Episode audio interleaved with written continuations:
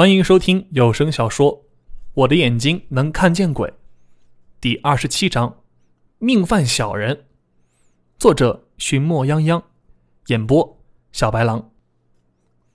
你不要问他了，他是不会说的。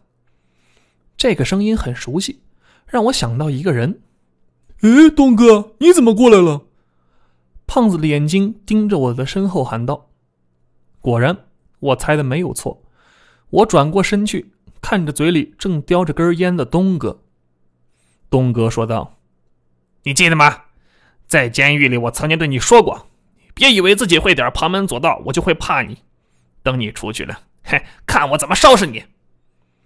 不错，这个傻逼东哥的确是说过这样的话，我的耳朵听得清清楚楚。我当时呢，甚至想打死他，因为他太贱了，把我打那么惨，还把我扔到厕所里，我真的是够了。他后边跟着两个小弟，我一看就怂了。正所谓好汉不吃眼前亏，该给人家示好的时候就得示好，该给人家献媚的时候就得献媚啊。至于献媚，呃，我肯定是献不了，毕竟我不是个女人。我也相信这个傻逼东哥也不是一个重口味的人吧。但是示好应该还是要去试的。我立即从口袋里掏出今儿刚买的一盒烟来，低着头，弯着腰。拿着发给了傻逼东哥后边两个小弟，哎，来来来，兄弟，呃，天这么冷，抽根烟暖和暖和。说完这句话，我真的想找个地缝给钻进去。当年韩信还受过胯下之辱呢，我一个普通人吧，虽比不上韩信，但是低头伪装认错的本事还是得有的。我学着黄毛那娇气的声音对东哥说：“哎呀，东哥啊，哎哎，都是我的错，我这不是年纪小不懂事吗？”哎，您大人有大量，宰相肚里能撑船，哎，您就原谅我吧。您看我还会点这个阴阳法门，您用得着的时候啊，我可以随叫随到。呃，以后以后以后我就是您的小弟。其实平常在监狱里的时候，黄毛是神很少挨这个傻逼东哥的打骂。我猜这个东哥可能感觉黄毛弱小，不值得去打。正所谓刚一折，阴柔不断。傻逼东哥是个很刚硬的人，而我的骨子里也是个很刚硬的人，所以。我们两个相争，必定有一个会折断。我从来都会把最坏的事情先想到自己身上，这样会给自己一个最底线，好让自己将来能承受得住。不过，就刚才经历生死以后，我改了我的想法，还是活着好呀！我不想被这个傻逼东哥给弄死，何况是这个荒山野岭的地方。傻逼东哥脸上突然表现出了跟以前不一样的深情，那是我从未看到过的，他竟然会有一丝得意。傻逼东哥裂开大嘴，笑着说道：“今天怎么那么懂事啊？以前不是挺牛逼吗？”说着，提起那食指在我胸前戳了起来。这傻逼东哥说一句戳一下，真他妈疼啊！他继续边戳边说道：“你不是很牛逼吗？今儿怎么了？”我陪着笑，跟他说：“哎，东哥，这都是呃我的错。嗯，其实我早都嗯想明白了。嗯，就是不好意思。嗯，跟您说，嗯。”胖子见傻逼东哥用着一阳指戳来戳去，立即在他一旁圆滑的说道：“哎，东哥，这是我兄弟，以前他对不起您的地方，我给您赔个不是。哎，这孩子年纪还小，您就大人不计小人过，呃，放过他吧，他还能给您翻天。”傻逼东哥瞟了一眼胖子，看来这胖子说话分量不够啊。虽然我平常最恨像傻逼东哥一样的人，可是没办法，现实就是这样，人家有势力，而你没有。要么呢，你就乖乖听人家的话；要么你活该被欺负。一定要相信，跟这种王八蛋作对，如果没有一定的实力之前，千万别惹他，以免自己受到伤害。正所谓君子报仇，十年不晚嘛。哎呀，东哥，我认错了，您放过我吧。我低着头哀求着说，我内心是很难受的。虽然头低下了，可我内心的头是永远不会低的。我刚说完，傻逼东哥就一脚把我踹到山坡下。这是我今儿第二次被从这个地方给滚了下来，我忍了。正所谓君子报仇，十年不晚。在我心里，我暗暗发誓，我早晚有一天一定要把受到的侮辱十倍的还给他。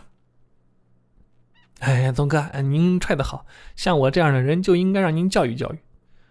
我拍拍身上的土，站起来对着他违心的笑着说道：“傻逼东哥，嘴角露出一丝邪笑啊。”走到我眼前，又给我来了一脚，我竟然飞了出去，屁股重重的摔在了坚硬而又冰冷的土地上。那一刻，我的心仿佛都碎了。胖子看傻逼东哥还要走到我的跟前，立即拦在傻逼东哥跟前。哎呀，东哥，孩子还小，受不住你拳打脚踢嘛。胖子说道：“您就放了他吧，我代他向您赔个不是。”说着，胖子给傻逼东哥鞠了好几个躬。傻逼东哥哈哈一笑，指着我说：“看在他的面子上，我这次饶过你，啊，以后可没那么幸运了。”说完，就带胖子去看坟地了。那块坟地基本上已经废了，能给活人改运的动力已经被我给摧毁了。再好的地也没什么卵用。我实在想不到胖子是怎么跟这个傻逼东哥扯上关系的，但是他遇上那个傻逼东哥，简直就是遇到人生中的煞星啊！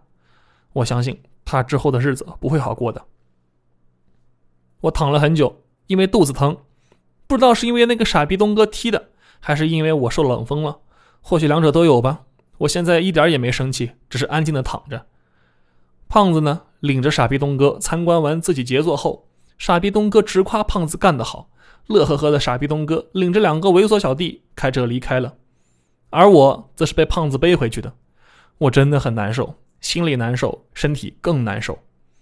一路上，我问胖子，问他是怎么认识东哥的，他说就是那一次在那个国内最专业的医院里认识这个傻逼东哥的。那个傻逼东哥打了那个最专业、最权威的医生之后，他们就相识了。胖子想通过傻逼东哥把自己的医药费给要回来，没想到的是，没几天傻逼东哥就进去了。这傻逼东哥告诉他，钱呢已经要到了，就在最专业的医生那里。而胖子去找最专业的医生要钱，那个医生告诉他，钱已经给了傻逼东哥。胖子不知道相信谁，只得再回去找东哥。这傻逼东哥打了那个医生之后。被那医生给告到警察局，东哥进了局子后，又说那个医生骗钱，警察局呢回头弄明白了，让那医生退钱。那医生呢说钱已经退了，而且东哥呢死活说自己没收到。这警察呢只能告诉医生，哎，他要能退钱呢，这个东哥就会被关进监狱里。这医生呢，为了让这个傻逼东哥进去啊，只得退了十万块钱。这东哥接到钱后呢？跟胖子说这个钱还没退，这个医生无语了，又退了六万块钱给东哥。之后呢，这东哥就进去了。傻逼东哥出来之后，胖子再去找傻逼东哥要钱。这东哥说要钱可以，哎，但是你得帮我干件事情，就是毁了别人家的祖坟。这傻逼东哥并没有告诉胖子这是谁的祖坟。胖子一开始害怕，直到这傻逼东哥给了胖子一把天蓬尺，这胖子才鼓鼓勇气去毁别人的祖坟了。我问胖子：“这傻逼东哥什么时候会给钱呀？”胖子说：“就在明天。”我很高兴的告诉他：“你终于把钱要回来了。”但这个胖子却不知道，毁别人的坟地啊是伤天害理的事情，这死后是要遭报应的。不过胖子怎么做也是身不由己，我相信吧，老天爷应该会原谅他的。回到店里第二天，胖子就没上班，他跟师傅辞了职，说是要去筹备开店的事情。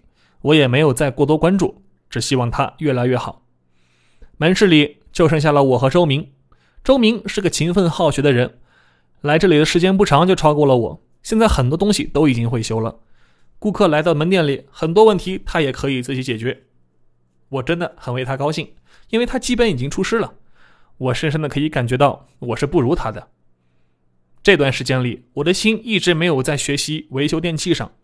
我时刻在想，父母送我来这里学习。我却学成这个逼样，想想就觉得很对不住他们。我曾经用学过的算命术算过我的爸爸，可是无论如何也算不出他们的命运来。我很疑惑，也不知道是为什么。虽然我现在在门店上，可心思呢已经飘到很远的地方。我好像听到一个有名的人曾经说过：“只要自己认为是对的，你就去做。”我认为我学习这阴阳法门是对的，难道以后要摆上挂摊去算命吗？我想这样的职业，我爸妈一定不会认可的。社会上的人三教九流，这算个什么？大街上摆摊算卦的哪有年轻人呢？都是些半截身子入土的老人。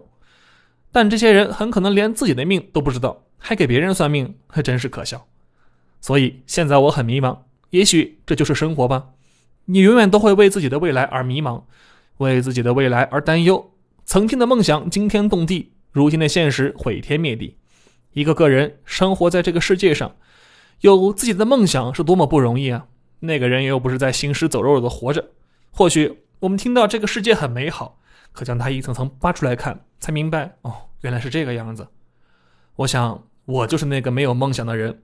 而周明就是为了自己的梦想而努力拼搏的人所以我很为他感到高兴。